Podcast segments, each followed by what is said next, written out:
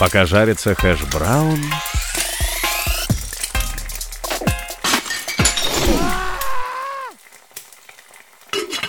Пока жарится хэш-браун...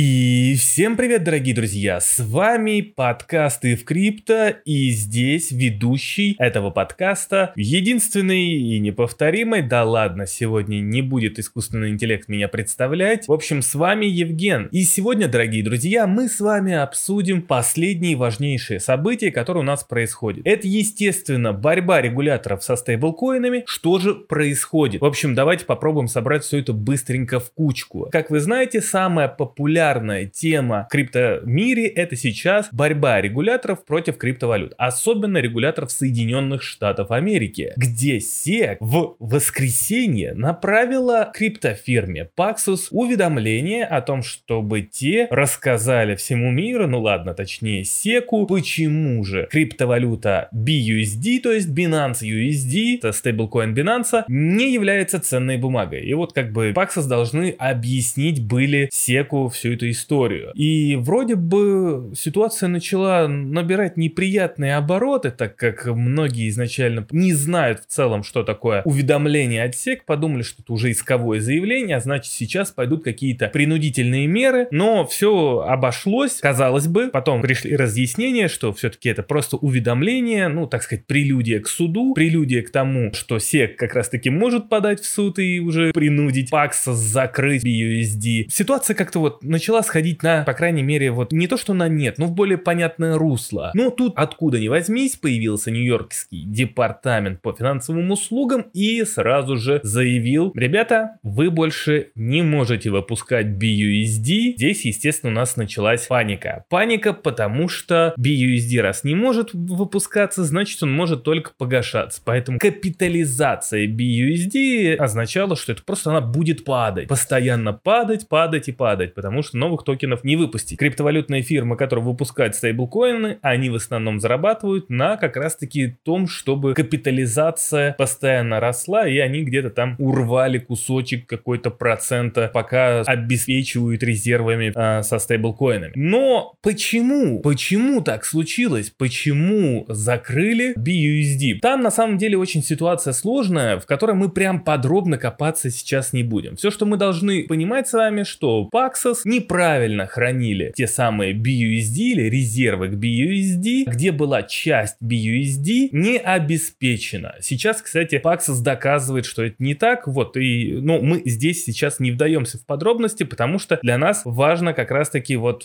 общая регуляторная тенденция. Проблемы начались, Paxos в итоге разорвал отношения с Binance, и, э, естественно, у многих сразу встал вопрос, что теперь с Binance, что теперь с криптой и, и что теперь с BNB. Ну, на самом деле, как мы видим, сначала у нас была такая тенденция, что BUSD к USDT начал падать. И здесь самое интересное, что люди начали публиковать графики, разные аналитики начали публиковать графики, как раз таки BUSD к USDT, что, мол, смотрите, да, там BUSD сильно провалился. Но на самом деле там история такая, то есть тоже двойственная была, потому что если смотреть на BUSD к USDT, то, естественно, перелив а, из BUSD в USDT в тот момент пошел, потому что люди, естественно, испугались регуляторных мер, которые сейчас применяются к BUSD, и начали переливаться из BUSD в USDT. И, естественно, BUSD, то есть Binance USD, потерял ненадолго привязку к доллару, ну а точнее к USDT, потому что в целом на тот момент измерить как раз потерял ли привязку Binance USD к реальному доллару было практически невозможно. Но учитывая то, что там CZ и все остальные, кто связан с BUSD, USD клялись на крови, что Ребзя тут все обеспечено по полной, проходит супер-мега-бупер аудит и так далее и тому подобное. И естественно в данный момент, э, конечно же, BUSD восстанавливается и восстановился даже против USDT, потому что ну, перелив закончился и, и из третьей по капитализации криптовалют, точнее стейблкоинов, люди перестали особо сильно прям переливаться в USDT. Кстати, под это были созданы огромные резервы в USDT, когда начался начался перелив из BUSD в USDT, многие такие, опа, USDT напечатали, то есть тезеровцы напечатали 1 миллиард, там 2 миллиарда USDT, что бы это могло значить, что бы это могло значить. На самом деле в такие моменты, дорогие друзья, кто видит вот такие большие суммы на таких новостях, это означает, что просто, естественно, для того, чтобы USDT не потерял отвязку от э, доллара, то пришлось выпускать дополнительные токены, потому что, собственно говоря, если мы бы посмотрели USDT к доллару, то USDT к доллару очень сильно рос, и вот как раз-таки тоже терял отвязку только,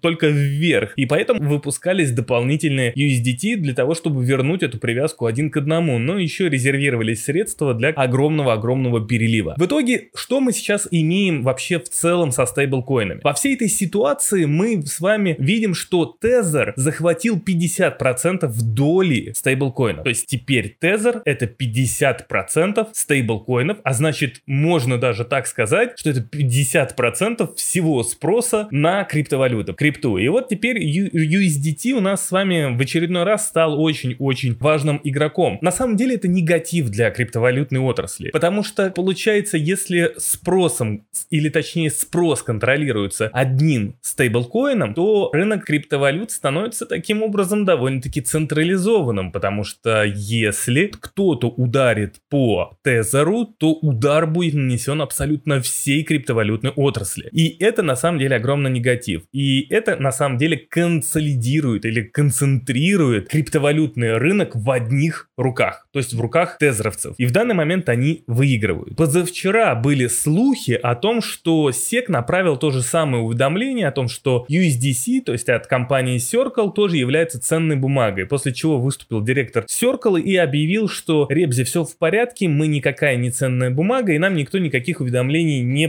присылал. Чем на самом деле это примечательное тоже сообщение, я, если честно, в этот момент немного выдохнул. Потому что если бы Circle получили бы тоже уведомление о том, что USDC является ценной бумагой, то тогда мы понимали бы следующее, что в целом регулятор в Соединенных Штатах Америки стреляет абсолютно по всей отрасли целиком. И ему, в принципе, там наплевать, кто, чё, куда. То есть все, началась охота за криптовалютами, как за ценными бумагами. Но пока идет атака только на BUSD, мы можем предположить, что там действительно что-то было не так с хранением, не так с резервами. В принципе, а, относительно этого можем выдохнуть. С другой стороны, проблема BUSD, они могут быть намного-намного сильнее. Если вам интересно, обязательно ставьте большой палец или сердечко, и то, что я скажу, мы обязательно в и в крипто разберем прям подробнее. Вот смотрите, самый главный страх BUSD, кроме маржинальной позиции, э, могут ликвидировать из-за нехватки ликвидности, так как BUSD не могут больше выпускать. Есть еще одна очень большая проблема. Paxos отвечал за средства SAFU, то есть страхового фонда Binance, в который как раз таки вкладываются бабки для того, чтобы вот как раз таки в случае, если с Binance там что-то случится, там, я не знаю, какие-нибудь атака хакеров или еще какая-нибудь шляпа, то вот эти средства SAFU, они помогают как раз таки все от, защититься от всей этой истории, связанной с какими-то любыми нападками на бирже. Если сейчас так случится, что Нью-Йоркский департамент по финансовым услугам докажет, что Paxos не так как-то что-то где-то хранил свои бабки, смотрите, это огромный негатив для крупнейшей в мире биржи Binance. Сюда мы автоматически прибавляем еще то, недавно биржа Binance обвиняли в том, что она хранит деньги клиентов совместно со своими бабками, то есть перемешивает огромное количество денег. То есть, получается, биржа Binance очень плохо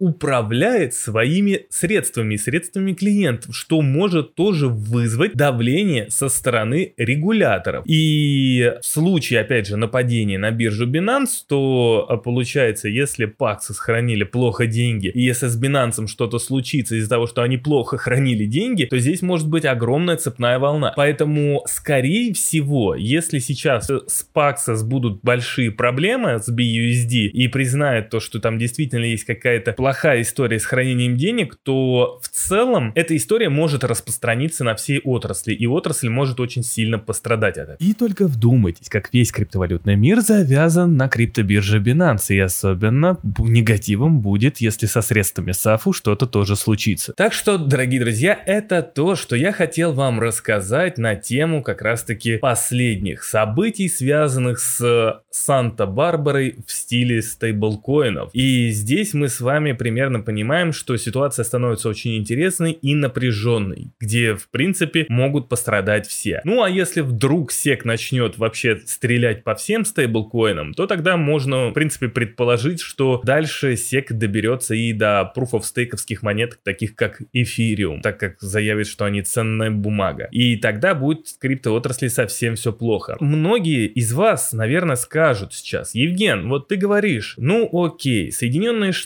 введут какие-то меры против эфира или против каких-то других стейблкоинов. Ну что? Ну что? Они не будут просто работать в Соединенных Штатах. Неужели это так страшно? Да, дорогие друзья, это очень страшно, потому что нужно понимать, что доллар в мире обслуживает 80% мировых расчетов. И если стейблкоинам и биржам и вообще там работе с какой-то криптовалютой перекроют доступ к доллару, то есть работать с какими-то американскими банками, то в отрасли случится кризис ликвидности, из-за чего все полетит камнем вниз. Поэтому да, то, что сейчас происходит в Соединенных Штатах, как сейчас регулятор себя ведет со стейблкоинами и вообще в целом с криптовалютами, это очень большой страх и негатив для отрасли. А на этом у меня все. Всем спасибо, подписывайтесь на канал и в крипто и до новых встреч.